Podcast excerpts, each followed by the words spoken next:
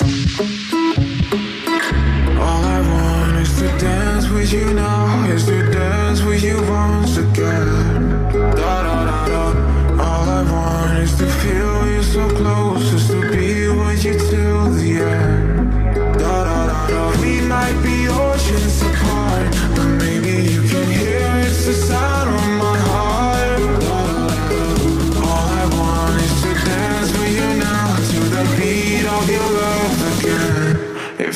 feels like dum dum dum da da da da. Da da da da dum dum dum da da da da da. Da da da da dum dum dum da da da da. Domingo, 23 de janeiro, estamos chegando. It feels like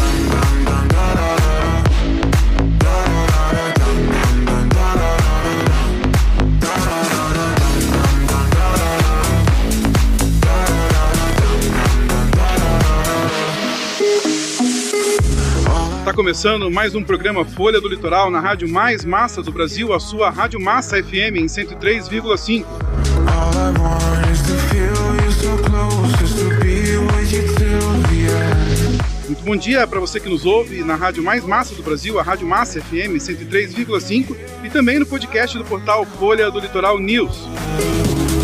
Esse é o programa Folha do Litoral, no ar transmitindo para Antonina, Pontal do Paraná, Paranaguá, Matinhos, Guaraqueçaba, Morretes e Guaratuba.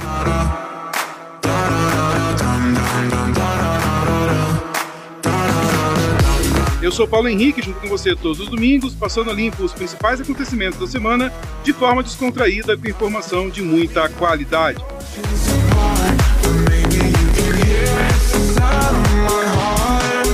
Amanhã você confere tudo que rolou aqui no programa no podcast do portal Folha do Litoral News em www.folhadolitoral.com.br. Comigo na bancada a jornalista Séries Martins.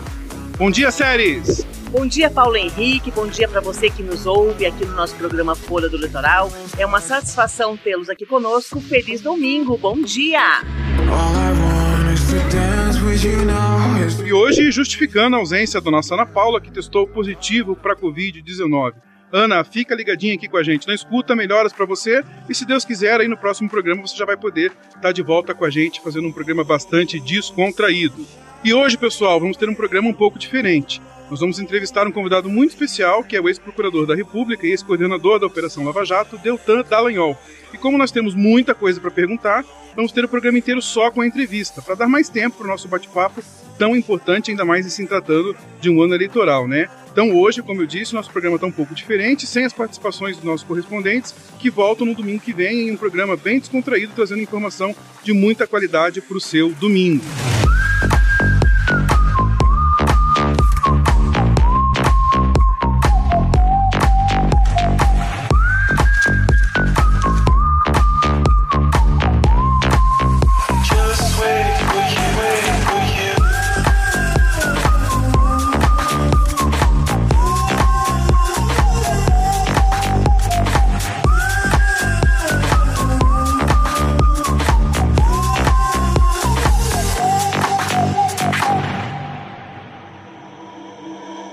Vamos então à nossa entrevista de hoje com ele, que foi procurador por mais de 18 anos, dos quais acumulou experiências em grandes investigações criminais como repercussão nacional e internacional, como o caso Banestado e a Operação Lava Jato, a qual coordenou por seis anos. Encabeçou a elaboração de campanhas para aprovação das 10 medidas contra a corrupção, é professor e autor de artigos e livros sobre combate à corrupção, lavagem de dinheiro e promoção da integridade.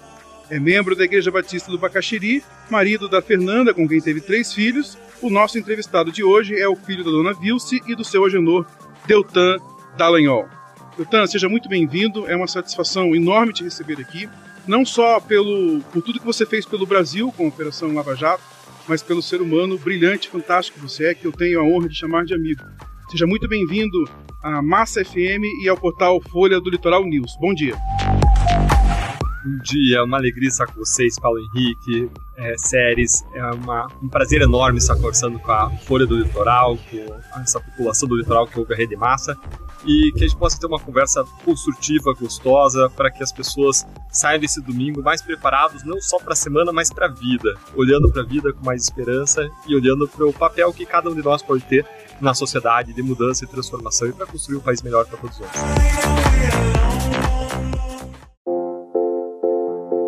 Mais uma vez, bom dia para você que nos acompanha aqui no nosso programa Folha do Litoral. Hoje nós estamos entrevistando o ex-coordenador da República e também ex-coordenador da Lava Jato, Deltan Dallagnol. Here we go again, back to beginning. Another day, still the same feeling. Bom dia, Deltan. É uma satisfação recebê-lo aqui no nosso programa. Seja muito bem-vindo. E, primeiramente, eu gostaria que você contasse para nós e para os nossos ouvintes um pouco sobre a sua trajetória, é, sobre a sua infância, sobre como foi a sua escolha pela carreira no judiciário e como foi a sua trajetória profissional até chegar ao cargo de procurador da República. Como que você vai contar pra gente a sua história de vida? Legal, Séries. Olha, é, como a história de quem nos ouve, é uma longa história e é, começa com uma gravidez que tinha tudo para terminar num aborto.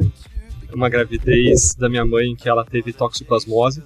É bom para as grávidas que nos escutem, que nos escutam, que saibam que é, proximidade com gatos é um problema, gera um risco para o seu filho é, um risco de transmissão de uma doença que se chama toxoplasmose, que pode gerar uma série de deformidades, pode gerar hidrocefalia, pode gerar é, é a morte do bebê antes mesmo do nascimento. E o médico que acompanhava minha mãe, naquela época não tinha métodos é, modernos para acompanhar o bebê dentro do útero, e o, método, o médico recomendou que ela abortasse. E foi uma reflexão muito dura para os meus pais, mas meus pais, é, como cristãos, eles entenderam que eles não tinham o direito de, de antecipar o fim de uma vida e decidiram seguir em frente com a gravidez, ainda que pudessem ter um filho que tivesse problemas, tivesse deficiências, é, ou que nascesse com, com, problemas tão graves que gerasse, viesse a morrer em seguida. Então eu, eu nasci de, um, de, um, de, um, de uma gravidez que não foi abortada, isso, claro, que impacta a minha visão em vários temas, como inclusive a própria questão do aborto. E eu cresci na cidade de Pato Branco, no interior do Paraná, no sudoeste. É, se você que está no litoral não escutou, é, é, devia ter escutado, porque é a capital do sudoeste e várias regiões, na, várias cidades na região metropolitana de Pato Branco, como Francisco Beltrão, Cascavel, Ponta Grossa, Foz do Iguaçu, Curitiba, São Paulo, Rio de Janeiro, todos na área da grande influência da grande Pato Branco, né? É, e é, cresci lá, é, estudei é, na, na, escola Mater Dei, uma escola do, do grupo positivo, e vim para Curitiba para me preparar para o vestibular, junto com a minha irmã, minha irmã um pouco mais velha. É, e estudei para o vestibular, passei, e ao final da faculdade de Direito que eu cursei, eu tinha um sonho, como sonho de vários de vocês, como sonho de muitos jovens, ou talvez de todo jovem, arriscaria dizer, que é o sonho de ter um país melhor, de lutar por um mundo melhor.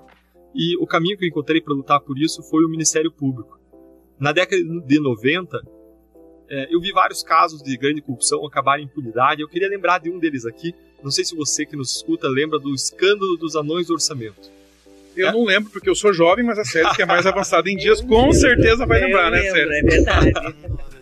E esse, nesse escândalo, é, ele foi chamado de anões do orçamento porque eram deputados baixinhos da comissão do orçamento e eles desviavam dinheiro, adivinha para quem? Para as grandes empreiteiras que depois foram pegas de novo na Operação Lava Jato. A história se repete. A história se repete. Lá estava um deputado que depois foi pego aí com milhões, mais de 50 milhões de reais num apartamento, agora recentemente por uma investigação relacionada à Lava Jato. A história se repetindo. Agora, o que um dos fatos que mais chamou a atenção naquela época foi o fato de que um deputado ele quis justificar a grande riqueza que ele acumulou à frente da Comissão de Orçamento do, da Câmara dos Deputados, alegando, dizendo que ele ganhou na loteria 230 vezes. Que sortudo, né? Que sortudo. Ele disse que Deus o abençoou. Ganhou 230 vezes a loteria, o que é claro que era um esquema de lavagem de dinheiro. Ele provavelmente comprava os bilhetes premiados dos verdadeiros vencedores, pagando mais do que valia o bilhete, e ia resgatar o prêmio dizendo que ele tinha ganho na loteria, para justificar a origem, dar uma origem, inventar uma origem para a riqueza dele. E é, de passados aí mais de 20 anos, quantas pessoas nesse caso foram punidas? É, ninguém foi punido, nenhum dos deputados foi punido. foi punido o delator do esquema. O cara que entregou o esquema foi punido. O resto, nenhum empreiteiro, nenhum deputado, nenhuma pessoa poderosa foi punida, nenhum centavo foi recuperado. E a história que a gente acompanha é uma história de desvios dos cofres públicos e dinheiro não recuperado. E eu queria mudar essa realidade, estudei duro para me passar num concurso, né? É, passei em três concursos para juiz no estado do Paraná, para promotor do estado, para procurador da República. É, refleti muito, orei, tomei a decisão de seguir a carreira de procurador da República. E a partir daí eu achava que eu ia conseguir grandes resultados nos meus casos criminais. Lá em Pato Branco eu cresci ouvindo minha mãe dizer o versículo de Gálatas 6:7 que fala que não se engane o homem, porque aquilo que ele planta, ele colhe. E é o princípio da semeadura, é um princípio muito constante na Bíblia. E esse princípio coloca que aquilo que a gente planta, a gente colhe. E eu achava que eu plantando justiça, trabalhando duro, nos meus casos, dando o meu melhor, eu ia colher a justiça, eu ia conseguir recuperar o dinheiro desviado, eu ia punir pessoas poderosas. E entrei em 2003 e logo em seguida, em 2004, eu, trabalhei no meu primeiro grande caso de corrupção. Foi um caso aqui do Paraná, que talvez vocês lembrem, foi um caso de gafanhotos na Assembleia Legislativa do Estado do Paraná. É, não sei se vocês lembram, porque teve depois um outro caso de gafanhotos lá por 2009, que foi um replay, a história se repete, como você bem colocou, Paulo Henrique. É, foi um replay porque ninguém é punido, o dinheiro não é recuperado, as pessoas veem que o crime compensa, vão e fazem de novo. E acabava em pizza, né? Exatamente. E, mas, mas naquela época, né, eu entrando cheio de esperança, né, querendo trabalhar, vamos dizer que o meu olhar era um olhar de esperança, de trabalho, de mudar essa realidade. E entrei e comecei a trabalhar nesse caso e eu descobri que mais de 70 pessoas eram laranjas, eram funcionários fantasmas, eram gafanhotos. Esses gafanhotos eles não comiam as folhas das plantações da bela região de Pato Branco, mas esses gafanhotos eles comiam a folha de pagamentos da Assembleia Legislativa do Estado do Paraná. Era dinheiro de salário, um esquema desse tipo rachadinha, só que pior, porque os funcionários não existiam, eram fantasmas. O dinheiro era desviado e ia para o bolso das pessoas envolvidas no esquema, para os políticos. E mais de milhão desviado, valores altos desviados. E a gente começou a investigação de modo muito firme, só que logo a gente bate em pessoas com foro privilegiado e os casos vão para o Supremo, vão para outros tribunais, começam a se espalhar, saem das nossas mãos. E passados aí 20 anos, sabem quantas pessoas foram punidas nesse caso? Nenhuma. Sabe quanto dinheiro foi recuperado? Zero. Nenhum centavo. Falando dinheiro da merenda escolar, dinheiro do hospital, da saúde. da escola, da saúde. O dinheiro que é para cuidar da população, inclusive do nosso litoral aí. É o dinheiro para melhorar a qualidade de vida de todos nós. E decidindo não desistir, seguir em frente. Próximo caso grande, é, eu trabalhei em 2005, nós processamos mais de 680 pessoas por crimes graves foi num caso chamado caso Banestado, inclusive desvio de dinheiro do Banco Banestado. E passados mais de 10 anos desse caso, 12, 13 anos, apenas cerca de 10 pessoas tinham sido punidas, que eram aqueles que tinham decidido colaborar com a justiça. Os não colaboradores recorriam no cipual recursal brasileiro, nesse labirinto recursal brasileiro, de quatro instâncias que só existem no Brasil, não existe em outro lugar ao redor do mundo, buscando a prescrição, buscando que a demora fizesse com que tudo ruísse abaixo, tudo fosse abaixo. E eles alcançaram isso. Em grande medida, alcançaram e vêm alcançando. Em seguida, trabalhei no outro grande caso de corrupção no Paraná, em 2006, chamou Operação Pôr do Sol. Conseguimos condenar nesse caso dois empresários, inclusive por corrupção, a mais de 40 anos de prisão cada um. Ou seja, parecia um grande sucesso.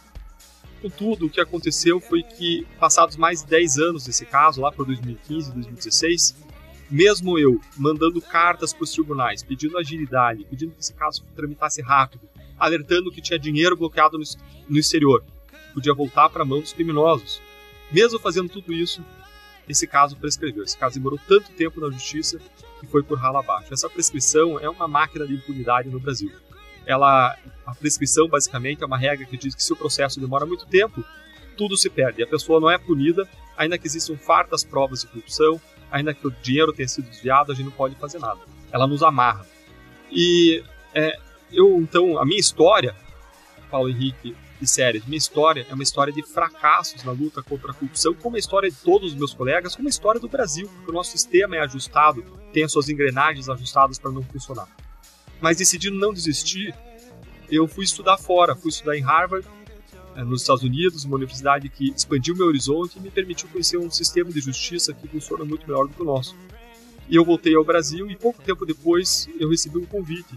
Uma procuradora entrou no meu gabinete em Curitiba, no 14º andar do prédio da Procuradoria da República no Paraná. O nome dela era Letícia.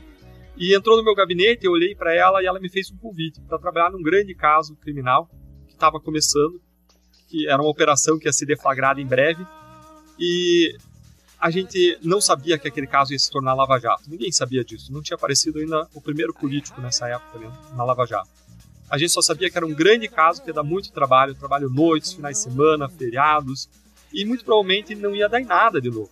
Então eu tinha várias razões para dizer não. Eu tinha meu primeiro filho, eu tinha recém-nascido, o Thomas estava com menos de um ano de idade, eu estava sendo pai, trocando muita fralda, dormindo mal, daquele jeito que vocês todos bem sabem.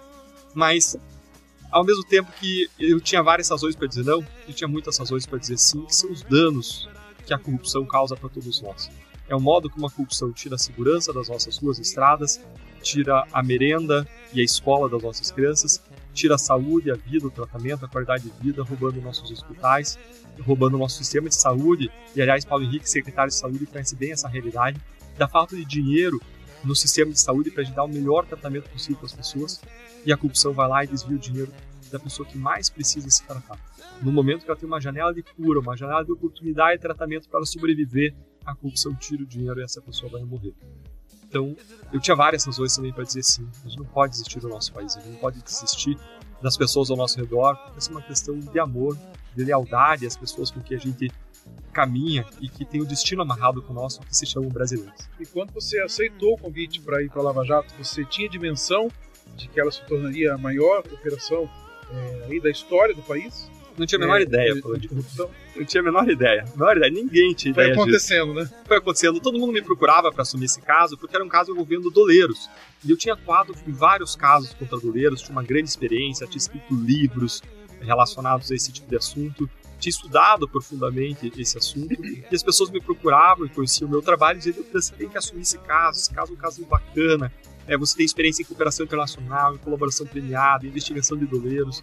E, e eu, no começo de 2014, é, aconteceu uma, uma história pitoresca, diferente, eu tinha uma viagem marcada. Eu, volta e meia, viajo para o litoral para surfar, vou ali para Matinhos, para Caiobá, é, às vezes vou para outras cidades também para surfar. E eu tinha uma viagem marcada com os meus amigos para surfar, todo mundo ajustou a agenda. Eu falei: olha, essa operação ela vai ser desflagrada quando eu vou estar viajando, não tenho condição de assumir ela. Quando ela está sendo deflagrada, todo mundo indo preso, você precisa analisar as provas, oferecer acusações. Se tiver uma equipe para trabalhar comigo, eu posso assumir. E aí a gente conseguiu montar uma equipe para a gente trabalhar em conjunto. E então a gente essa foi a razão inicial do surgimento da Força Tarefa, era um caso imenso, merecia uma equipe e eu não conseguiria lidar com esse caso é, na, quando eu estava viajando. Não, não era um caso meu, esse caso estava com um procurador mais inexperiente nesse tipo de assunto. É, e eu acabei é, assumindo esse caso junto com a equipe e é, ninguém imaginava, mas com o apoio da sociedade e uma série de lances de sorte, a gente precisa reconhecer, e sorte como o, sorteio de um bom desembargador no tribunal, sorteio de um bom ministro no SJ, de um ótimo ministro no Supremo, que foi o Teorio infelizmente falecido. É, então, com uma série de lances de sorte, um forte apoio da sociedade, a gente conseguiu avançar e fazer o que ninguém nunca fez na história que foi revelar o monstro da corrupção brasileira, colocar corruptos atrás das grades e recuperar bilhões. Agora, isso só foi possível porque a gente acreditou, porque a gente teve esperança, mesmo diante de uma série de fracassos, de insucessos. E a gente vive vendo sucessos na área empresarial, não é verdade? Pessoas que dizem, ah, eu quebrei uma, duas, três vezes, depois eu fui e consegui ter sucesso. E são pessoas que nos inspiram. E do mesmo modo como a gente é inspirado por histórias no mundo empresarial, a gente precisa ser inspirado e inspirar fazendo histórias na área pública. A gente não pode desistir do nosso país, a gente tem que seguir em frente, a gente tem que adotar soluções criativas para melhor servir a nossa sociedade. E foi assim que essa equipe avançou, adotando soluções criativas. Que soluções foram essas? A implementação de uma estratégia de fases. Até a Lava Jato, ninguém ouvia de uma operação que tinha 4, 5, 6 fases. Teve 80 fases, 70, 80 fases a gente adotou uma estratégia de comunicação de ampla transparência, processos públicos, acusações públicas, tudo lá online na internet, entrevistas coletivas para tirar as dúvidas, explicar os esquemas. Em terceiro lugar, cooperações internacionais para pegar as provas lá no exterior das contas que foram usadas para pagar e receber propina. E uma forte estratégia de colaborações premiadas, que são sempre um excelente ponto de partida da investigação. Nunca um ponto de chegada, mas um excelente ponto de partida. Então, você falou pra gente que é de Pato Branco, né? E não tem como a gente não perguntar, né? E até em tom de piada, na época lá do seriado da Globo, onde tinha a Bozena, é, pegava muito no seu pé por causa de Pato Branco, com o daí, daí pra cá, daí pra lá, e também saber se é costume realmente as pessoas é, que moram lá ter esse sotaque daí né, no final, responde pra gente daí. Daí, com certeza. É, é, e com muito orgulho, né?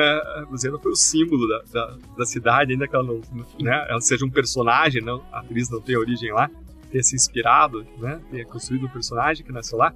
Mas não tem só ela, tem o Alexandre de Pato, né? Chamado de Pato, é. de Pato Branco, tem o, o, o Rogério Ceni, né? Goleiro do São Paulo. É, e então é uma, é uma grande metrópole, né? A cidade de Pato Branco. Não posso deixar de, de defendê-la e de me orgulhar de ter nascido lá. Uma grande metrópole daí. Mas você não respondeu. As pessoas falam daí, daí ou você está enrolando daí? Olha, fala, fala, fala, fala, fala, mas claro que é, né, ela se tornou uma, uma caricatura, né? É assim, a gente, a gente não nega as nossas raízes regionais, né? E é, assim como a, a, cultura do nosso estado, que é uma excelente cultura de trabalho, de, de, de luta, de esforço, né? Uma cultura de um povo que alcança resultados expressivos em termos econômicos por uma cultura de trabalho. E às vezes as pessoas olham para o Brasil e falam: ah, não, mas o Brasil é o país do jeitinho, é o país da, da malandragem. Isso não é verdade. É, pesquisas feitas sobre o Brasil mostram que quando você olha para a base da pirâmide social brasileira, o Paranaense está em Londrina, aí no litoral, está lá em Londrina, está lá em Maringá, está em Pato Branco, em Curitiba. Quando você olha para a base da pirâmide, o brasileiro é o segundo ou terceiro mais honesto povo da América Latina. O problema é quando você olha para a classe política. O mau exemplo do Brasil vem de cima mas tem uma impunidade do foro privilegiado, uma impunidade do STF, uma impunidade, um sistema que não funciona lá em cima para políticos corruptos e que estimula o crime. A corrupção compensa. Eles mostram, fazem o político ver que para eles, para eles, a corrupção compensa. Agora vai, vai, vai furtar uma, uma melancia lá na feira para você ver o que vai acontecer com você. Vai no mercado furtar alguma coisa. A pessoa tem que ser punida e é punida. Agora, o, o grande ladrão não é. Esse é o grande problema, aliás, desde Padre Antônio Vieira, 1650, ele já falava que o verdadeiro ladrão não é o ladrão de quinquilharia, mas é o governante que rouba, que não veio aqui cuidar do nosso bem, mas sim roubar os nossos bens. A impunidade é e sempre será o maior incentivo à, à corrupção, né? sem dúvida. Então, vamos falar de forma mais estrita é, sobre a Lava Jato. Eu queria que você falasse para a gente um pouco é, sobre essa que foi a maior operação anticorrupção do Brasil desde a fundação da República, como a gente disse no início do programa. Faz um apanhado para os nossos ouvintes entenderem que muita gente às vezes mitifica é, ah, a Lava Jato, Lava Jato, mas não tem dimensão do que foi a Lava Jato é, para a história do Brasil. Quantos presos, quanto dinheiro devolvido, quanto é, foi recuperado, o que a Lava Jato representa é, para a história do Brasil no sistema de combate à corrupção. Legal. A Lava Jato ela, ela é pode ser comparada a uma árvore frondosa que cresceu no deserto. Então você vê um deserto, um deserto de justiça, porque os poderosos jamais foram colocados atrás das grades, o dinheiro jamais foi recuperado. A, a, história de fracassos, a luta contra a corrupção não foram nos casos do Deltan, foram nos casos de todos os meus colegas. Olha para outros casos, Propinoduto, Satyagraha, Operação Boi Barrica, Operação Dilúvio, é, Operação Castelo de Areia, anulada pelo Superior Tribunal de Justiça, Propinoduto, que prescreveu no STJ também, e por aí vai. Jader Barbalho, vários casos prescrevendo. Paulo Maluf, vários casos prescrevendo. Então você tem uma operação que se tornou uma árvore linda, uma árvore forte, uma árvore verde, que cresceu alta e forte num deserto de injustiça, num deserto de impunidade. Quando a gente olha para os números da Lava Jato, não tem nada com que você possa comparar. Certamente foi a maior operação da história do Brasil, talvez a maior operação da história do mundo quando você olha para outros escândalos de corrupção, ah, nos Estados Unidos, até uma, época eu, fui entrevistado é, por um programa norte-americano é, e me perguntaram sobre o Watergate. O Watergate foi um escândalo que levou à renúncia do ex-presidente Nixon nos Estados Unidos na década de 70, quando descobriram é, verbas sujas, verbas usadas para fraudar, forjar um escândalo. E é, esse escândalo levou à renúncia do presidente e o que eu falei para o programa norte-americano de televisão, eu falei, olha, esse, a Lava Jato faz esse escândalo Watergate parecer um, um conjunto de crianças brincando numa caixa de areia. É, a Lava Jato, ela teve 73 fases até a minha saída em setembro de 2020. Ela cumpriu 1.376 mandados de busca e apreensão, e eu estou falando só em Curitiba. 1.376 mandados de busca. Cada mandado de busca é uma ida da Polícia Federal à casa de alguém, ao escritório de alguém, que pega uma série de documentos, materiais, computadores que precisam ser analisados, gerando aí milhares e milhares de evidências. A gente cumpriu 211 mandados de prisão coercitiva, de condução coercitiva, 132 prisões preventivas, 163 prisões temporárias, 6 prisões em flagrante. É, isso, gente, são números muito elevados. É aquilo lá que eu falei. Nenhuma operação de Lava Jato tinha sequer 4, 5, 6 fases. A Lava Jato teve, até minha saída, 73 fases. Já chegou aí na fase cerca de 80. A gente fez 700 pedidos de cooperação internacional. Então, o que isso significa? Significa que a gente se relacionou com vários países do mundo em que as propinas circularam. O pessoal que desviava o dinheiro mandava para fora para esconder esse dinheiro. Então a gente buscou provas em mais de 60 países ao redor da Terra, mais de 60 países. O caso que mais tinha tido cooperação internacional antes da Lava Jato tinha tido cerca de 280, desculpa, 180 cooperações internacionais, basicamente para os Estados Unidos. 180 pedidos, basicamente para os Estados Unidos. Foi o caso do Estado, que eu trabalhei também. A gente fez mais de 700 pedidos com mais de 60 países ao redor da, da Terra. A gente fez mais de 200 acordos de colaboração premiada. O caso que mais teve acordo foi o caso Banestado, em que eu trabalhei anteriormente, que teve 17 acordos escritos de colaboração. A gente teve mais de 200 acordos. A gente, a gente inaugurou e inovou fazendo acordos com empresas. A gente teve 16 acordos de leniência. Quando a regra no Brasil não era recuperar nenhum centavo, a gente fez acordos para recuperação de cerca de 15 bilhões de reais. Bilhões, não é milhões, é bilhões. É dinheiro que não acaba mais, a gente perde é noção de tanto dinheiro que tem nisso. E para ter uma referência, tudo que o Brasil tinha trazido de fora do país, tinha recuperado, repatriado, a gente fala, trouxe né, para a pátria de dinheiro desviado antes da Lava Jato, tudo não somava 40 milhões de reais. A Lava Jato sozinha trouxe de fora do país mais de 700 milhões de reais. Uma operação. E a gente está falando então, gente, de um mundo de trabalho, um mundo. A gente trabalhava manhãs, tardes, noites, fins de semana, a gente sabia que o sistema de justiça estava funcionando, mas isso não era regra, isso era exceção. Então a gente queria aproveitar cada segundo, cada minuto. A gente fez o nosso melhor nesse período para trazer resultados para a sociedade. Enquanto a sociedade esteve nas ruas, a gente conseguiu esse resultado. Como resultado da Lava Jato, a gente acusou 543 pessoas até a minha saída por crimes como corrupção, organização criminosa e lavagem de dinheiro. Acusamos 543 e mais de 150 pessoas foram condenadas a cumprir mais de 2.500 anos de prisão. Além é, disso, a gente entrou com ações cíveis também, buscando recuperação de mais de 30 bilhões de reais.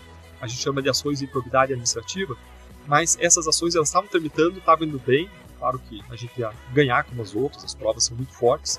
Mas o que aconteceu foi que a gente tomou uma rasteira do Congresso Nacional recentemente.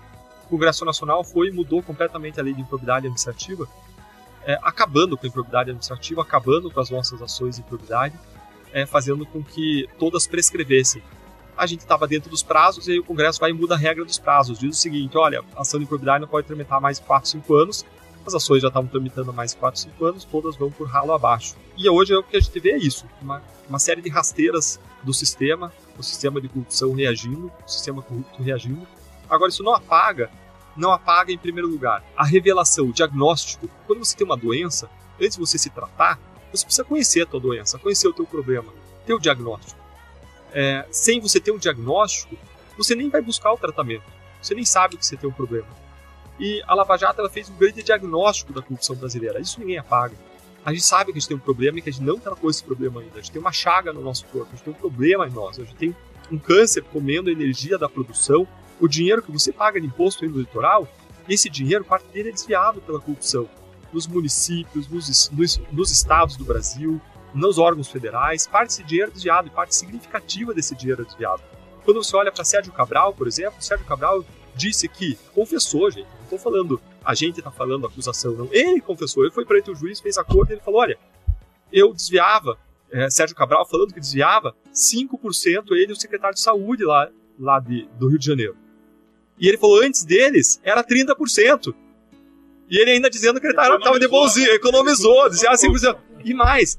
É, Paulo Henrique Séries, esse não é o pior problema, o dinheiro que a pessoa desvia.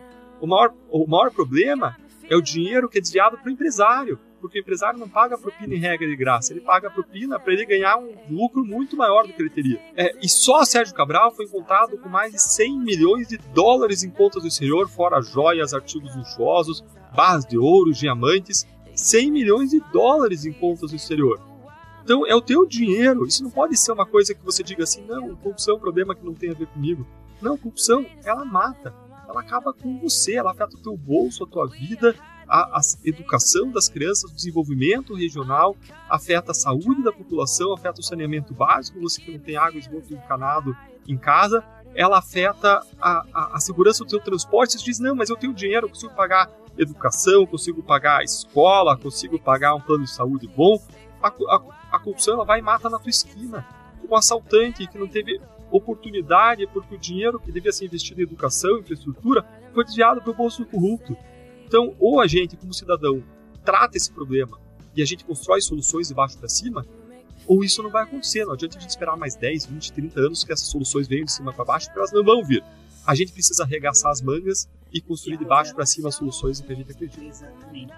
Mas, Deltan, depois dessas últimas decisões do Supremo Tribunal Federal em relação aos condenados da Lava Jato, o brasileiro, o povo do litoral, quer saber: a Lava Jato continua? Infelizmente, a Lava Jato hoje ela não, existe mais. Ela acabou. Alguns processos ainda existem, mas a Lava Jato ela foi esvaziada. Existia uma força-tarefa de pessoas especialistas no assunto que trabalhavam nisso mas o Procurador-Geral da República ele acabou com essa força-tarefa. É, ele asfixiou essa força-tarefa. Então, essa força-tarefa que gerava grandes resultados para a sociedade não existe mais. Eles também tiraram os nossos instrumentos.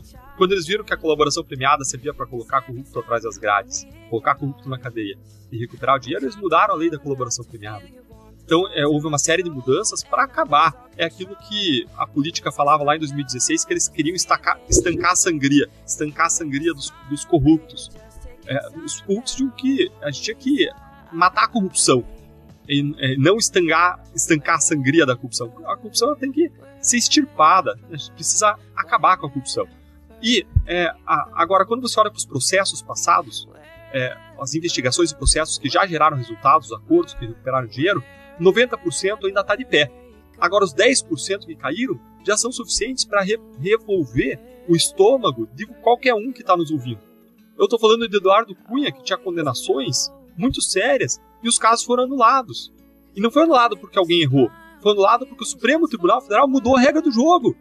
Ele, como juiz do, do, do jogo de futebol, chegou no final e antes de apitar a partida, ele falou: mudou a regra. Agora falta dentro da área não é mais pênalti. Anulou os gols que passaram e mudou o resultado do jogo. O que, que o Supremo fez? Onde que você processa a corrupção política? A gente sempre processou e investigou corrupção política na Justiça Federal. É ali que a Lava Jato trabalhou, em 2014, 2015, 2016, 2017, 2018. Ninguém jamais falou que estava errado. Pelo contrário, as decisões dos tribunais sempre disseram, é ali mesmo que tem que acontecer.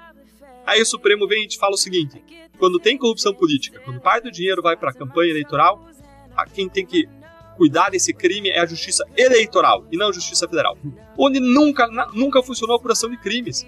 Justiça Eleitoral faz eleições e não investigação de crime, não tem especialidade para isso. Roda os ju juízes e promotores. É impossível funcionar o combate à corrupção na Justiça Eleitoral. De repente é intencional justamente para não funcionar, para criar, criar mais impunidade. É o que o ministro Barroso falou naquela época do julgamento. Ele falou, gente, como é que a gente vai explicar isso para a sociedade? Nunca funcionou o combate à corrupção, agora está funcionando e a gente muda? Muda para quê? Muda para quem? E aí, quando eles mudam a regra do jogo, eles podiam mudar só para o futuro, certo? Dizer, não, a partir de agora é a justiça eleitoral. Aí os novos casos iam tramitar na justiça eleitoral. Mas será que foi isso que eles fizeram? Não. Eles mudaram para trás. Eles mudaram a história, eles, eles mudaram a regra, aplicaram para o passado, dizendo: se você não fez isso no passado, eu vou derrubar os casos. E saíram derrubando tudo. E se você olhar o primeiro depoimento de Paulo Roberto Costa, o primeiro colaborador da Lava Jato lá atrás, esse colaborador falou que parte do dinheiro ia para a campanha eleitoral. Era corrupção política. Ou seja, se o Supremo quiser agora, ele anula tudo, caso por caso, em cima dessa regra que ele criou em 2019.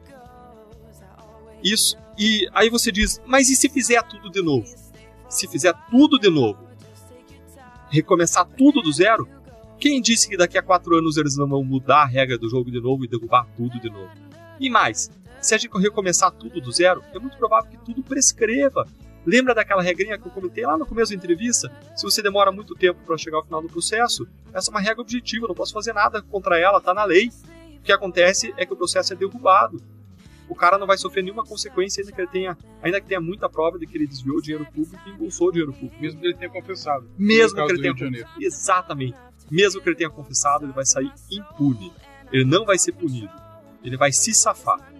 Eu queria que você falasse um pouco pra gente como foi a sua decisão de deixar é, o cargo de procurador da República para se dedicar à política e como foi o processo também pela escolha do partido para se filiar. Né? Então todo mundo é, sempre tem uma visão de, que é o ápice a carreira de procurador da República, né? Então foi uma decisão de bastante coragem é, você abrir mão da sua, da sua estabilidade como procurador para é, disputar, enfim, participar é, é, das questões políticas. Queria que você falasse um pouco para a gente é, do que levou essa sua decisão e como foi a, a escolha do partido para que você se filiasse. Paulo Henrique, essa foi uma decisão muito difícil. Agora ela foi motivada por tudo que a gente falou. Se você que está no litoral, você não está indignado em ouvir tudo que eu falei até agora, o teu coração virou pedra. Você tem que fazer o teu coração virar um coração de carne de novo. Raspa essa casca. Você está anestesiado, meu amigo. Porque isso é absurdo, é indignante, é a nossa vida, é o nosso destino, são os nossos representantes, é o nosso país. Não é o país deles. Não é o país dos corruptos aqui aqui o nosso país. É essa indignação que me levou a tomar essa decisão. E veja que eu tinha um cargo excelente, numa das melhores carreiras de Estado, ganhando muito bem, com direito à aposentadoria, com férias, com liberdade de tempo. E eu saí de tudo isso, abandonei tudo isso porque por acreditar que se alguns de nós não derem passos à frente para mudar essa realidade, ela não vai mudar. E o meu sacrifício eu vou fazer. A minha cota de trabalho, de esforço, sacrifício, eu vou fazer. Eu acredito que eu tenho condições de contribuir para uma mudança, assim como você que está nos escutando. Agora, para isso, a gente precisa lutar por transformação. O único modo de mudar essa realidade é que os brasileiros invadam o Congresso Nacional democraticamente. Não estou falando de, de ir lá e quebrar tudo, não. Estou falando de invadir democraticamente. A sociedade precisa invadir o Congresso Nacional com deputados e senadores que têm o compromisso de mudar essa realidade, compromisso de combater a corrupção, um compromisso de preparação política, um compromisso de democracia. E quando eu falo de preparação política, é, o que eu quero dizer é o seguinte: qualquer pessoa pode chegar lá, pode ir para o Congresso. O analfabeto pode chegar lá, ele tem o direito de chegar lá. O jogador de futebol tem o direito de chegar lá. O cantor, o jornalista, todo mundo tem o direito de chegar lá. Agora, a não ser que a pessoa vá cantar, a não ser que a pessoa vá jogar bola lá no Congresso Nacional, a não ser que a pessoa vá fazer investigações e processos, como no caso do procurador, do juiz, a não ser que ele vá fazer isso, ele precisa se preparar no que, no que o Congresso faz. Ele precisa conhecer os problemas que existem em educação e segurança, no combate à corrupção, e precisa ter soluções para isso. Se você que nos escuta precisar fazer uma cirurgia, uma cirurgia no seu coração, você vai fazer a cirurgia no seu coração com um engenheiro civil? Você vai fazer a cirurgia no coração com um pedreiro, com um jogador de futebol, com um cantor, ou você vai querer um médico para fazer a sua cirurgia? Eu quero um médico. Eu quero um médico, alguém que se preparou, alguém que estudou os problemas do Brasil e estudou as soluções, eu quero que esteja no Congresso Nacional. Do mesmo modo como eu quero que o médico faça operação no meu coração. E então a gente precisa de pessoas que se preparem, que tenham compromisso de combate à corrupção para entrar no Congresso Nacional e mudar essa realidade. E foi por uma, uma visão de que a gente precisa mudar essa realidade, que a gente precisa ir além. E eu sempre procurei ir além. Quando eu estava na, na, na Lava Jato, e eu vi que a Lava Jato não ia ser suficiente para mandar o Brasil, eu investi as minhas, o meu, as minhas férias de final do ano, meu Natal, meu Ano Novo, eu investi trabalhando e coordenando a elaboração de um grande projeto contra a corrupção, que foi chamado de 10 medidas contra a corrupção. Mais tarde, investi meu tempo para elaborar um outro projeto, novas medidas contra a corrupção. Eu viajei, fui para vários lugares divulgando a campanha a favor da aprovação dessas propostas contra a corrupção, que foram apoiadas por mais de 2 milhões de brasileiros se a gente quer mudar o nosso país, a gente vai ter que dar um passo a mais, cada um de nós. Você vai ter que pesquisar quem são os candidatos, os diferentes partidos que têm compromissos claros, que têm propostas boas, e vai ter que votar de acordo com pessoas que têm maior condição de mudar a nossa realidade. E nesse processo, quando eu saí é, do Ministério Público para buscar fazer a diferença, para lutar por mudança, por acreditar que fora do Ministério Público hoje eu posso fazer mais do que dentro, porque tudo que eu podia fazer dentro do Ministério Público dentro da Justiça eu fiz. Só que o sistema político contra-atacou, os corruptos contra-atacaram e amarraram as nossas mãos, as nossas mãos. Amarraram as nossas mãos. Acabaram com a prisão em segunda instância. Hoje a prisão é um nunca acontece. Tem quatro instâncias, infinitos recursos. Tem lá o foro privilegiado. STF não funciona, não condena corruptos. tem uma série de regras que nos amarram. E quando a gente viu que não tinha mais como trabalhar ali e que a arena do combate à corrupção é a arena política, eu decidi sair para buscar essa mudança. E é natural que eu tenha passado por um processo de reflexão, de oração, a partir da minha visão de mundo, minha visão cristã, e avaliei vários partidos. Existe, é, é, existem alguns partidos que têm um compromisso claro no combate à corrupção. Alguns poucos partidos. É, desses partidos estão, por exemplo, o Partido Novo e o Podemos. E eu conversei não só com esses dois partidos, conversei com outros, mas esses dois partidos são os partidos com quem eu tinha uma afinidade e não pelas palavras, porque ser contra a corrupção por palavras até Sérgio Cabral era. Antes ele confessar os crimes, ele falava contra a corrupção. O que a gente tem que ver é como que os partidos votam. E quando você vai olhar as votações no Congresso, você vê quais são os partidos que realmente têm um compromisso real contra a corrupção. Então eu conversei com esses partidos e como no nosso estado a gente tem, tem o senador Álvaro Dias, o senador Oriovisto, o senador Flávio Arnes, que tem um compromisso com essa pauta contra a corrupção, é, e que estão no partido, é, que é um desses partidos que tem essa posição clara contra a corrupção que é o Podemos, eu optei pelo Podemos. Veja que é, hoje, se você quer fazer a diferença na área política, que é onde você pode fazer a diferença é, nessas pautas, né, especialmente no combate à corrupção, na mudança do Brasil, você precisa encontrar um partido e caminhar, tem passar por esse canal de um partido. Isso é absolutamente necessário. Ninguém pode ser eleito sem estar num partido. É, todos os partidos têm seus problemas. Todos. Todos os partidos têm seus problemas. Agora, os, a minha seleção foi baseada nos partidos em que eu, que eu acredito que tem pessoas comprometidas, que mostram um compromisso claro, que colocam é, a cara tapa para lutar pela causa em que eu acredito. E, e é um partido que tem dado espaço para essa causa e tem apoiado a, a, nós no desenvolvimento de um movimento. A gente precisa de um movimento no Brasil para colocar no Congresso Nacional pessoas de diferentes partidos que têm um compromisso claro com o combate à corrupção e o Podemos apoia essa pauta. Então são razões que me levaram a tomar essa decisão. E você foi muito bem recebido pelo Podemos, justamente porque nós já falamos dos senadores, né, Álvaro Dias, Odovisto, Flávio Arnes, né? Na sua, no momento em que você integrou ao Podemos, nós pudemos observar, porque eu estive, nós estivemos presentes na sua filiação, a importância da sua filiação para senadores, da, da importância que tem a nível do Brasil, né? Porque são senadores que realmente buscam é, não a corrupção, buscam um país um pouco melhor e justamente por essa questão de fazer com que nós brasileiros é, acordemos para que a gente possa ter um país melhor. Você mesmo citou a questão da saúde, da educação, de quanto o povo brasileiro sofre por não ter uma gestão que, que, que lute pelo brasileiro, porque a gente como cidadão acaba fazendo assim o cidadão brasileiro num todo, né? A gente não está aqui para julgar e nem é, é, falar da opinião das pessoas, mas quando nós cidadão, cidadãos brasileiros elegemos uma pessoa, nós temos que pensar que essa pessoa está trabalhando para a gente. É para o povo brasileiro que o político vai trabalhar. Ele não está lá para trabalhar em prol dele mesmo, em sim de um país que seja desenvolvido em todos os sentidos, educação, saúde, e eu, eu, me senti muito bem recebido é, por todos, Paulo Henrique também, como né, é, secretário do, do, do, partido, alguém que está lá lutando para construir um partido melhor, né, um partido que sirva a sociedade brasileira. Me senti muito bem recebido nessa cerimônia, estavam presentes os senadores, é, o ex-juiz federal Sérgio Moro estava lá, é, candidato à presidência, estava a Renata, que é presidente do partido, me senti muito bem recebido. E lá nessa cerimônia, eu contei uma história que tem a ver com quem está nos escutando. Eu contei uma história que tem a ver com o Paraná eu contei uma história de corrupção que mostra um pouco disso que você falou, Séries, de como a corrupção bate em todos nós. Eu contei a história de que no, no, no Paraná, quando foram feitas as concessões de pedágio, as empresas se comprometeram a duplicar mil quilômetros. E desses mil quilômetros, com base no pagamento de propina, elas deixaram de duplicar 700. 700 quilômetros. E nessas estradas, num período aí de apenas cerca de 5 anos, morreram mais de mil pessoas. Mais de mil pessoas. E 400 dessas pessoas morreram nos trechos que não tinham sido duplicados indevidamente, que deveriam ter sido duplicados e não foram, em colisões frontais. Por que, que a gente fez essa seleção do, número de mortes em colisões frontais? Porque essas pessoas que morreram no, nas batidas frontais, elas não teriam morrido se tivesse acontecido a duplicação. Porque acidentes de colisão frontal em estrada duplicada cai para quase zero.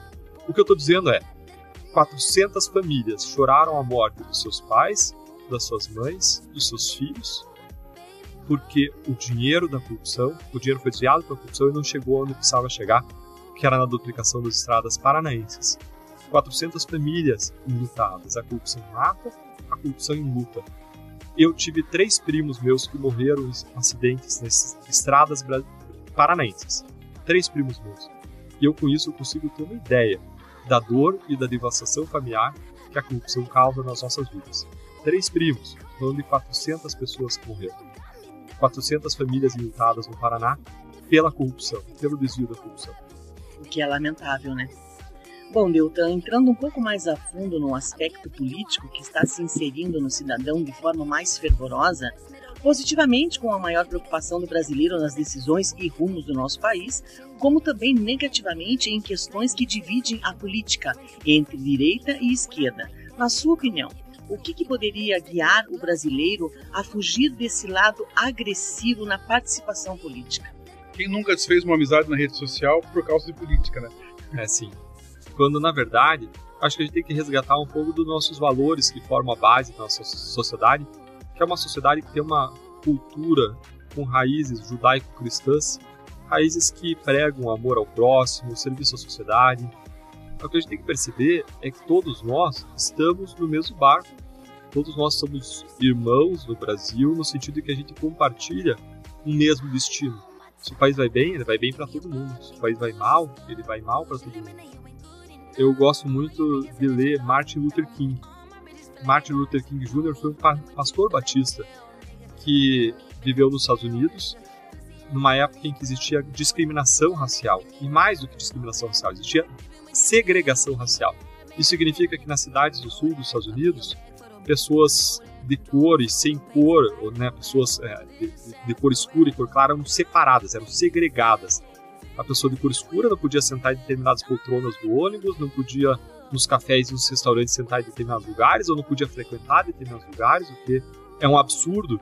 E ele lutou corajosamente contra isso, contra a segregação e a discriminação racial, e ele dizia o seguinte: que eles tinham que convencer e buscar convencer até mesmo os irmãos supremacistas, até mesmo aqueles pessoas brancas que se achavam superiores equivocadamente, né, de modo absurdo aos outros, eles tinham que alcançar e convencer até esses, porque esses estavam enganados, eles estavam equivocados no seu ponto de vista, mas eles eram também irmãos, eles não podiam cometer o erro inverso, o erro de, de buscando inclusão, buscando respeito, buscando sua dignidade, quebrar e ferir a dignidade dos outros.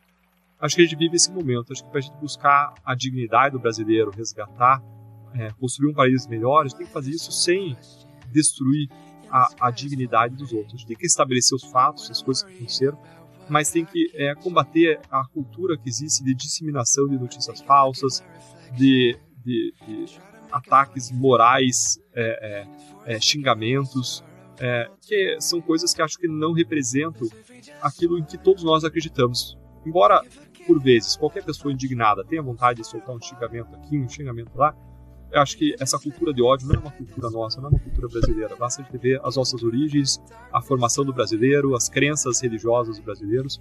Isso não representa aquilo em que a gente acredita. E que a gente possa ser cada vez mais aquilo que a gente quer ser, aquilo que a gente acredita. Bom, Milton, além do cidadão brasileiro dividido, o povo enxerga os poderes executivo, legislativo e o judiciário parecem estar, entretanto, nos recentes anos em grande conflito. A ideia de poderes harmônicos e independentes estão mais instáveis do que eram alguns anos atrás, né? Qual seria a causa e o que poderia equilibrar novamente essas instituições? li uma entrevista recente do Joaquim Falcão, que é uma pessoa que eu admiro muito, é, que é um jurista pé no chão, equilibrado, uma pessoa espetacular, membro de, de, Academia de Letras. E ele, ele dizia que essa história de que os poderes têm que ser harmônicos, essa história é uma balela. O que os poderes têm que ser são interdependentes. Eles existem para fiscalizar um ao outro. E eles, não, e eles têm que conduzir o Brasil é, numa direção é, é, é, que não seja um precipício, a gente não pode ficar brigando dentro do barco e não conseguir remar, né? É, isso não pode acontecer, mas é, não, não, existe uma necessidade de uma harmonia plena, não. Existe é uma necessidade de cooperação para que a gente possa, como um barco, chegar a um bom porto de destino. Eu vejo que o, a maior dificuldade que existe hoje para essa, essa cooperação e para a gente funcionar, é, para que não exista um, um comando um comando do país que, que, que seja autofágico, ou seja, que se autodestrua, que uns briguem contra os outros lá em cima, a gente não chega a lugar nenhum. A maior dificuldade que a gente tem é, é, a, é, é o fisiologismo. O que é o fisiologismo? O fisiologismo é o toma lá da cá. É, é, é você ter grandes grupos no Congresso que estão interessados em promover o seu próprio umbigo, promover os seus próprios interesses, e não em pautas e não no bem do país. São partidos que grudam no poder, grudam em quem está ao poder para conseguir dinheiro para si próprio, para conseguir dinheiro para os seus esquemas de corrupção, para os seus esquemas de desvio, é, para os seus currais eleitorais, para dar pequenos benefícios para as pessoas que, como uma dentadura, como o que for, que deviam ser proporcionados pelo poder público e não por pessoas, não por políticos, para distribuir esses pequenos benefícios em troca de votos, que é um jeito disfarçado de comprar votos. É, então existe um fisiologismo, existe um, um, um, sequestro do poder legislativo por muitas pessoas que usam o poder legislativo para conseguir benefícios pessoais e partidários que não correspondem aos benefícios da sociedade e ao interesse público, ao interesse do país. E a gente precisa mudar essa realidade. Agora, para mudar essa realidade, tem que mudar quem está lá. Para mudar quem está lá, você precisa de renovação política, de uma permeabilidade. Quando eu digo mudar quem está lá, não estou dizendo trocar todo mundo, estou dizendo quem está lá e que é bom tem que continuar. A gente tem bons representantes, tem pessoas que votam corretamente na pauta anticorrupção, que, que levam uma vida pública adequada, que lutam pelo interesse público, que não são fisiológicos, não ficam fazendo tomar lá da cá, essas pessoas têm que continuar lá.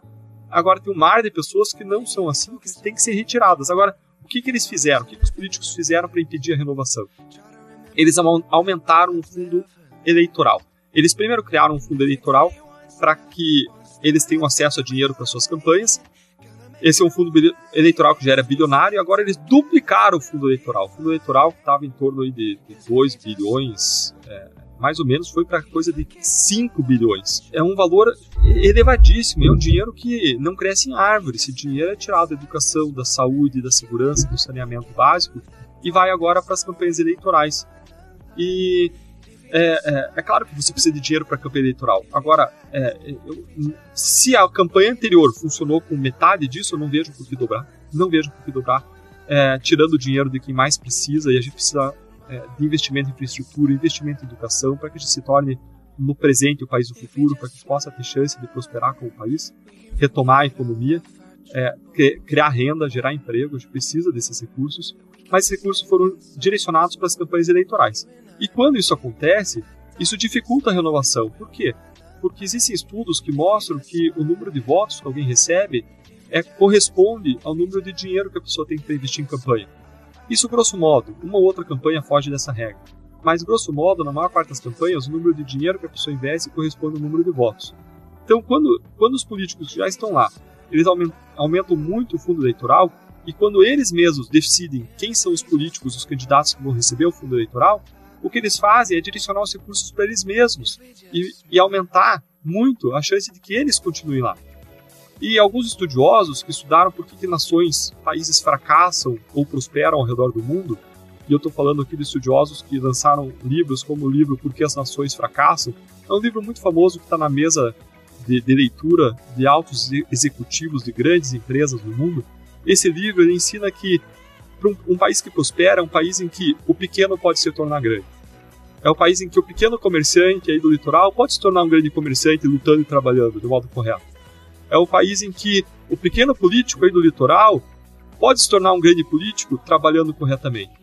Agora, quando não existe essa possibilidade, quando os de cima amassam os de baixo, quando os de cima amassam os de baixo por meio de uma tributação exacerbada, por meio de, de pressões, de esquemas, por meio de criação de um fundo eleitoral que não tem fim, é, quando isso acontece, você acaba com a chance do pequeno se tornar grande, você acaba com a permeabilidade. Aí todo mundo se torna dependente daqueles mesmos políticos que sempre estão lá. E eles achacam o empresário, eles tiram dinheiro e eles fazem alianças com empresários que vão ser grandes empresários, empresários que vão pagar propina, eles vão ter uma garantia de soberania no Brasil, eles também não vão ser ameaçados. Quando você olha para aquelas grandes empresas, empreiteiras da, da, que a Lava Jato identificou que pagavam propinas, elas eram grandes empresas porque elas pagavam propina para largar na corrida na frente das outras. É como se tivesse uma corrida aí de 100 metros rasos e as ganhadoras, que eram os campeões nacionais, elas pagavam propina e largavam 10 metros na frente dos outros. Aí não, não tem quem ganhar delas. Daí a empresa que prospera não é a empresa que, que investe em inovação, inovação tecnológica, inovação operacional, redução de custos. A empresa que prospera é a empresa que paga a propina, que tem um setor de propinas. Aí você via na Odebrecht um setor de operações estruturadas, um setor para pagar propinas. Aí você via na OAS, na outra empreiteira, um setor de controladoria, um setor para pagar propinas. A legalização da corrupção, né? Exatamente, elas se organizaram para isso. Esse era o modelo de negócios delas. E ninguém ameaçava elas. Então veja que você, você cria uma rigidez, uma rigidez dos grandes na área econômica, uma rigidez dos grandes na área política. E aí você diz, não, mas isso não me afeta aqui no litoral, no meu município, afeta sim. Porque a, a pessoa que paga a propina de um comércio vai influenciar a prefeitura para não dar licença para outro comércio funcionar na região dela, para mudar a, a zona é, na, na, quadra seguinte, para que não possa instalar um comércio, e ela do mesmo jeito vai impedir o pequeno de crescer. Quando para a gente crescer, se a gente quer ser uma, uma, uma, nação próspera, a gente tem que ter a regra, mesma regra do jogo para todo mundo. Mesma regra do jogo, vamos competir, vamos crescer junto. Vamos crescer inovando, trabalhando. E eu falo para o povo que tem cultura de trabalho, o povo paranaense. Vamos crescer trabalhando, vamos crescer com o fruto do nosso esforço. Vamos organizar é, é, esses tributos nacionais, vamos fazer uma reforma tributária para simplificar. O empresário não aguenta mais. Ninguém aguenta mais a complexidade que é o, o emaranhado tributário, o novelo tributário que, que pega qualquer um. Não tem como obedecer as regras porque elas são tão complexas e uma quantidade tão grande. E um tributo tão pesado que amassa todo mundo, que espreme todo mundo. Então a gente precisa simplificar as regras, ser um país mais eficiente para que a gente possa ter mais emprego, mais renda. Isso não ajuda o empresário especificamente, isso ajuda o país. Isso melhora é, o número de empregos e melhora a renda do emprego de cada um. A sociedade, né? Exato. Então, a gente sabe que a criação das 10 medidas contra a corrupção foi aí um grande feito do Ministério Público Federal e, em sua maior parte, orquestrada por você com um amplo apoio popular. No entanto, ao chegar ao Congresso Nacional, essas medidas acabaram sendo desfiguradas né, e até deturpadas, enfim. Qual seria a forma de voltar a revivar a esperança do povo brasileiro com um Congresso Nacional sem corrupção? É, Paulo Henrique, eu acredito que a gente precisa fazer, fazer mais, fazer melhor e fazer diferente. Fazer mais significa a gente ir além daquilo que seria o normal. Os melhores empresários, os melhores funcionários são aqueles que vão além são aqueles que vão além do seu trabalho tradicional e fazem coisas adicionais. Quando eu estava no Ministério Público, eu estava trabalhando contra a corrupção, vi que era necessário a gente mudar as regras do jogo. Para que não só a Lava Jato funcionasse, mas para que todas as outras operações contra a corrupção funcionassem. Por isso, eu trabalhei pela elaboração desse conjunto de propostas que foram as 10 medidas contra a corrupção. E a gente lutou por essas 10 medidas, a gente expandiu essa causa, a gente defendeu isso em igrejas, em associações, em Rotary Clubs, em, em, universidades, nos mais variados setores. E as pessoas viram que aquilo era bom, viram que era uma proposta para mudar o Brasil, para virar a página da corrupção, apoiaram isso e, de modo revolucionário, essas propostas que foram conhecidas como 10 medidas contra a corrupção chegaram ao Congresso Nacional com mais de 2 milhões de apoios de pessoas. E não é assinatura de internet virtual, não a pessoa colocava o seu nome, o seu endereço, o seu CPF, o seu RG, o seu título de eleitor. E o adesivo no carro, para dizer, eu sou a favor disso. Né? Exato, exato. E muita gente tinha até medo de colocar os seus dados lá, então era difícil coletar assinaturas, mas mais de 2 milhões de assinaturas foram coletadas. E não foram coletadas por Deltan, foram coletadas por cidadãos do Brasil inteiro que se envolveram nessa campanha porque viram que é algo para nós e para os nossos filhos. E com essa força, as, as propostas foram ao Congresso Nacional. E o que a gente esperava é que o Congresso Nacional aprovasse as propostas contra a corrupção. Contudo, o que a gente viu acontecer? A gente viu que o Congresso Nacional, se aproveitando da noite em que teve o acidente do time da Chapecoense, que caiu o avião da Chapecoense e que o Brasil chorava a tragédia, na calada da madrugada, eles pegaram para votar aquelas propostas e acabaram com as propostas. Eles destruíram as propostas contra a corrupção. Eh, Deltan, nas próprias eh, respostas que você deu aqui para as nossas perguntas, você disse eh, da importância de não desistir do país, não desistir dos sonhos, dos objetivos, é uma coisa que a gente sempre repete, né? As séries falam sempre isso, nunca desista dos seus sonhos, nunca desista dos seus sonhos. É, quando você se deparou com esse resultado, com essa manobra do Congresso Nacional, qual foi o sentimento, qual foi a sensação? Você pensou em desistir? O que, que você é, planejou no momento que você teve essa, essa notícia de, desse golpe, desse desmonte nas 10 medidas que você tinha trabalhado ali tão arduamente para que fosse um, um, uma, uma, coisa real para a vida do, do, brasileiro no combate à corrupção. Olha, eu acordei arrasado porque a destruição das 10 medidas do Congresso ela significava o fim da linha não da Lava Jato, da operação, mas no fim da linha do sonho de você ter um país melhor, de você ter a mudança, de que as outras operações contra a corrupção pudessem ter resultados semelhantes. A gente ia, pela primeira vez, mudar as regras para que o combate à corrupção passasse a funcionar sempre no Brasil. E a gente viu essa esperança de uma discussão séria, de um debate sério no Congresso, ser, ser esmagada pelo Congresso. E eu acordei arrasado no dia seguinte e, pela primeira vez em toda a história da Lava Jato, tive vontade de desistir. E eu passei a dirigir o carro para a Procuradoria, a gente teve uma reunião com uma grande empreiteira que estava fazendo um acordo de colaboração, e essa empreiteira sozinha estava implicando 415 políticos de 26 diferentes partidos. Para você ter ideia da, da, dimensão do esquema, do que a Lava Jato revelou, do que a Lava Jato comprovou. E, é, eu fui para a Procuradoria, lembro que encontrei o Carlos Fernando, um colega também que esteve à frente da Lava Jato, a gente conversou. É, e, e, embora tenha tido vontade de desistir, é, nessa época eu adorava brincar com meu filho Thomas. É, o Thomas tinha coisa de dois, três anos de idade e eu adorava brincar com ele de Lego. A gente ia pro tapete felpudo da sala, colocava uma plataforma de Lego, construía Lego. São aquelas pecinhas que se colocam uma sobre a outra. E é, quando a gente montava aquele Lego, às vezes a, a torre ficava muito alta e caía. É, e, e, o meu filho ele se colocava a chorar e queria parar de brincar. E o que eu dizia para ele é: filho, não adianta chorar. Chorar não vai resolver o problema. Tenta mais, tenta melhor, tenta diferente, tenta de novo. Se é isso que a gente ensina para os nossos filhos pelas palavras, se a gente quer que eles realmente sigam isso, a gente tem que ensinar mais do que palavras. A gente tem que ensinar pelo exemplo. É o que os americanos chamam de walk the talk. Você tem que caminhar aquilo que você diz, você tem que viver aquilo que você diz. E hoje eu decidi não desistir, é, depois de passar aquele episódio, eu decidi não desistir decidi não desistir. E o meu filho também parou de chorar quando o Lego cai. É, eu acredito que a gente pode sim fazer mais, fazer melhor e fazer diferente. E justamente por acreditar nisso, a partir daí eu passei a trabalhar num outro movimento para aprovação de reformas contra a corrupção, que gerou o maior pacote anticorrupção do mundo, que foi composto de 70 propostas contra a corrupção, elaborado sob a liderança da Fundação Getúlio Vargas e da Transparência Internacional lá em 2017, e participei de um movimento chamado Unidos contra a Corrupção em 2018, e em razão também de acreditar que a gente pode fazer mais, fazer melhor, fazer diferente, é, eu segui lutando tudo que eu podia dentro do Ministério Público da Justiça. E quando eu vi que isso não era mais possível, eu decidi dar esse passo para fora do Ministério Público para buscar lutar por aquilo que a gente acredita em outra arena, para buscar construir com quem nos escuta, com os paranaenses, com os brasileiros, um país melhor para todos nós, lutando por mudanças lá no Congresso Nacional. Bom, Wilton, como todos sabemos, nos sistemas existem bons e maus políticos. No entanto, parecem existir muito mais maus políticos do que bons. É bem e, e, o que transparece é que esses maus políticos eles possuem um maior poder de convencer o cidadão. E aí cria aquele círculo vicioso inquebrável do cidadão com memória curta, enganados, e a reeleição acaba acontecendo e maus políticos são reeleitos. Como quebrar esse círculo e desfazer, que a maioria, desfazer a maioria desses maus políticos?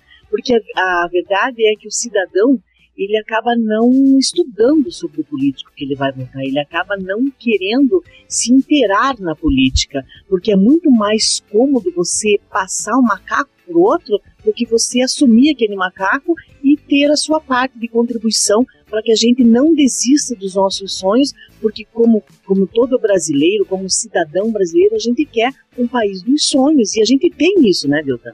Todo político mesmo político corrupto, ele fala no discurso que ele é contra a corrupção. Até descobrir ele, até pegarem ele, ele vai dizer que a corrupção é um grande mal do país. Sérgio Cabral, que depois confessou a corrupção de mais de 100 milhões de dólares, ele dizia que ele era contra a corrupção. A grande questão é como você diferencia o político que é contra a corrupção nas palavras e pratica a corrupção do político que é contra a corrupção nas palavras e nas ações. Essa é a grande questão. E como você diferencia? Você diferencia não pelas palavras, mas pelas ações. Você tem que ver como que o político vota, como que ele se posiciona. Pelas posturas, né? Pelas posturas, exatamente. Em relação ao teu vereador ou prefeito, eu acabei de fazer um vídeo que eu divulguei na internet na semana sobre o que você pode ver do seu vereador e prefeito para checar se ele realmente é contra a corrupção, se ele tem atitudes concretas contra a corrupção. Tem uma série de medidas contra a corrupção que o prefeito e que o vereador podem adotar. A questão é, eles estão adotando na tua cidade, quando um, um governador, um deputado estadual sobre contra a corrupção tem várias atitudes que eles podem tomar. Quando um deputado federal, um senador, um presidente é contra a corrupção, tem várias atitudes que eles podem tomar. Tem uma série de projetos de leis que dificultam a corrupção. Tem setores de controladoria, como a Controladoria Geral da União, existe na União. Existem setores de fiscalização que você pode implantar dentro do Estado e dentro da Prefeitura. Além disso, você pode investir em marketing, uma parte do dinheiro de marketing da Prefeitura, do Estado, do país, para investir em campanhas de conscientização, assim como campanhas de conscientização nos fizeram usar mais cintos de segurança, campanhas de conscientização mudam cultura e nos fazem acreditar como brasileiros que é preciso, que é possível mudar, que é valorizar a integridade, valorizar a honestidade, construir uma cultura de cidadania, uma cultura de exercício de direitos. Então, há muito que pode fazer, pode ser feito, e você diferencia a pessoa que realmente é contra a corrupção da pessoa que é só da boca para fora pelas ações, muito mais que pelas palavras, pelas ações é com o objetivo de que o cidadão também conheça melhor esse assunto, entenda de corrupção. Às vezes a pessoa quer entender, mas não sabe como. Não tem muita coisa disponível para o cidadão entender a fundo a corrupção. É, eu, eu, como professor, eu lancei um curso, um curso que está disponível na minha página, que é o curso é, Entenda a Corrupção, que é um curso para cidadãos que querem mudança. Sua página no Facebook?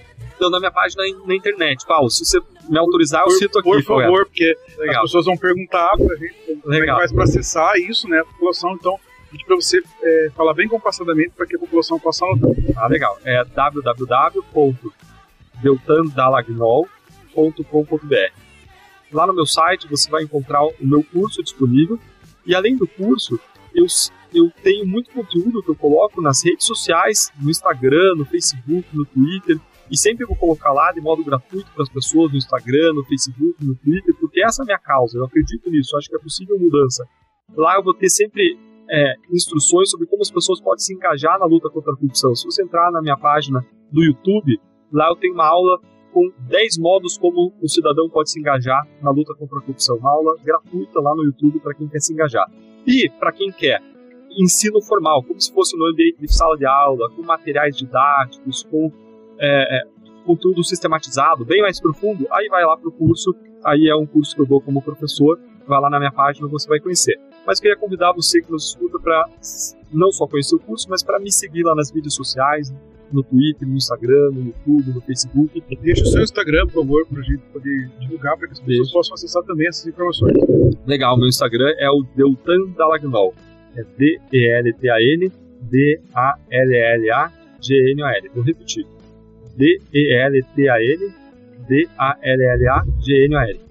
E lá você vai encontrar muito conteúdo, então, que busca trazer conscientização e, e buscar dar direção como que a gente pode mudar, como é que eu posso, como cidadão, arregaçar as mangas. Por exemplo, se você acredita que você pode mudar, é, a, a, lutar contra a corrupção nas escolas, formando cidadania, tem um programa que se chama Na Moral. Eu falo desse programa lá naquela aula que eu mencionei, as 10 formas como você pode lutar contra a corrupção, essa aula que está disponível no YouTube gratuitamente.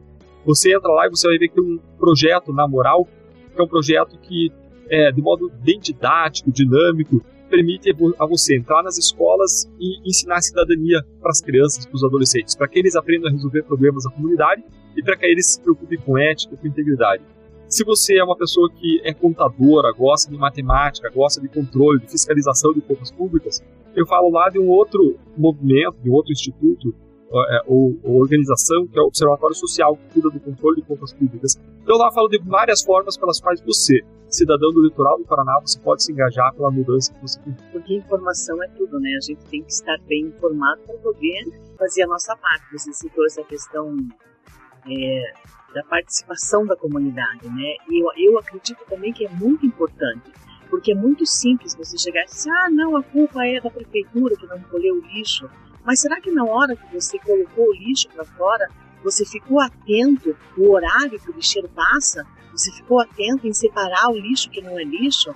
Então as pessoas elas têm esse costume de colocar a culpa nos outros. No entanto, a gente não faz a nossa parte antes de culpar as pessoas, não é verdade? É sim, Séries. É, é, às vezes as pessoas acham que a indignação é suficiente para mudar o Brasil, mas não é. é. Não basta você se indignar. Você precisa, além de se indignar, você precisa saber o que pedir, saber o que é preciso mudar. É preciso conhecer para transformar. Só se a gente somar indignação e conhecimento é que a gente vai ser capaz de gerar transformação. Isso é essencial.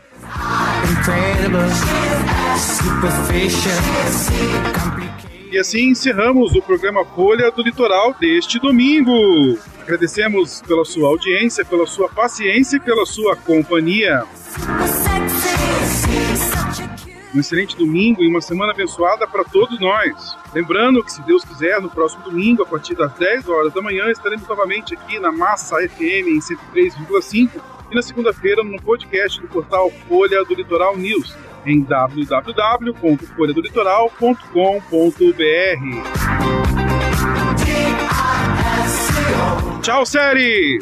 Tchau, Paulo Henrique. Tchau para você que esteve acompanhando o nosso programa Folha do Litoral. Quero deixar também um beijo para Ana que esteve ouvindo a gente aí da sua casa. Melhora, se cuida, porque a gente quer que você volte rapidinho. E um feliz domingo para você que esteve nos acompanhando. Deus abençoe a todos. Até domingo que vem. Beijo. Tchau, tchau.